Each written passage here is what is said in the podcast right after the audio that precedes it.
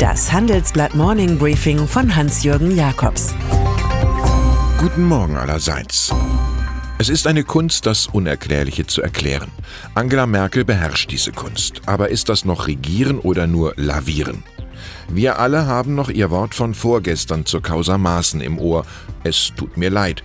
Jetzt kommt Grundsätzliches zum Fraktionsflop mit ihrem Eckermann Volker Kauder, der nach 13 Jahren im Amt spektakulär an Vize Ralf Brinkhaus scheiterte.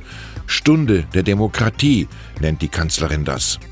Nun wird Merkel, die inständig für Kauder warb, damit ich eine stabile Grundlage habe, just nach dieser heute in einem Gespräch mit Brinkhaus suchen.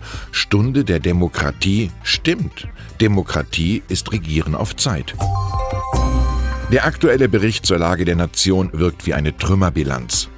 Die Spitzen der CSU insgeheim auf Angela Merkels Abgang eingeschworen, in der CDU eine Stimmung wie kurz vor der Meuterei auf der Bounty, die SPD von Merkels Machtschwindsucht beeinträchtigt und rechts sieht sich die AfD im Kampf mit dem System siegen. Es herrscht Fragilität. Eine Lage, aus der leicht neue Führungsfiguren wachsen. Die Landtagswahlen in Hessen und Bayern könnten Annegret Kramp-Karrenbauer, Armin Laschet und Jens Spahn näher an die Macht bringen. Und erst einige Zeit danach wird man sich besser erinnern, wie wichtig und verdienstvoll die Frau aus der Uckermark war. Einstweilen wohnen wir live ihrer Demontage bei und zitieren Shakespeare. Kein König seufzte je allein und ohne ein allgemeines Weh. Eine besonders schöne Pirouette, fast so schön wie einst Marika Kilius, dreht Horst Seehofer im großen Handelsblattgespräch. In einem Fort lobt der Bundesinnenminister und CSU-Chef darin die Erfolge der Großen Koalition, Migration, Wohnungsbau, ärgert sich aber andererseits über Selbstverzwergung und darüber, dass all diese Erfolge nicht gewürdigt werden. Es wirkt, als habe der Mann, der mit Rücktritt drohte und Kanzlerin-Kritiker Hans-Georg Maaßen stützte, mit dem ganzen Chaos so viel zu tun wie ein Engel mit Luftverschmutzung. Die Botschaft des Entrückten, geplante GroKo-Maßnahmen etwa für Bildung und Regionalförderung seien Politik und nicht die Verfolgung eines Beamten. Es sind die Tage der Abrechnung mit Sexismus. MeToo wirkt. In den USA muss Bill Cosby in Haft. 60 Frauen beschuldigten ihn.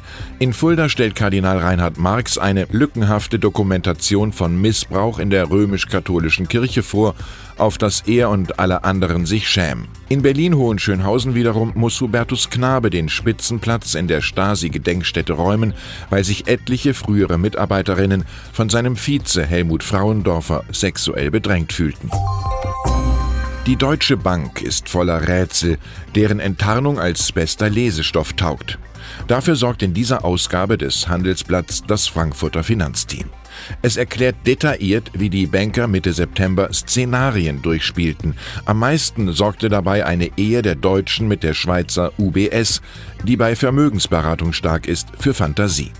Es handelt sich zwar nur um eine Geschichte aus Utopia, aber es darf schon mal nicht unsüffig erwähnt werden, dass den UBS-Verwaltungsrat mit Axel Weber genau jener Ökonom leitet, der einst als CEO der Deutschen Bank fast schon einen Handshake-Deal hatte. Wann immer zuletzt von der großen Autokrise die Rede war, schien BMW fein raus zu sein.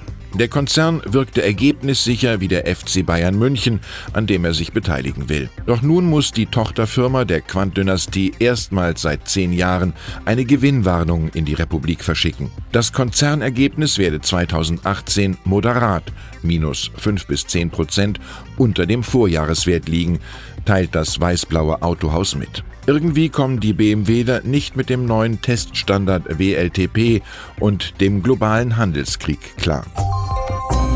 Und dann ist da noch Hartmut Müller. Chef der Grammer AG, der sich ein richtiges Schelmenstück leistet, ein wenig Eulenspiegelei bei den Autozulieferern.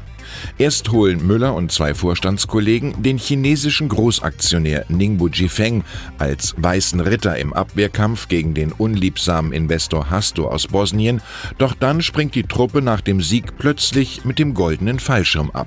Eine Kontrollwechselklausel im Arbeitsvertrag macht's möglich. Allein Müller, ein gemütlicher Hesse, kassiert mehr als 4 Millionen Euro. Der ganze Vorstand ist nun weg. Und Ningbo Jifeng wundert sich, wo der deutsche Mittelstand abgeblieben ist, in den man investiert hatte. Ich wünsche Ihnen einen unterhaltsamen Tag und gelegentlich einen weißen Ritter, wenn Sie Streit haben.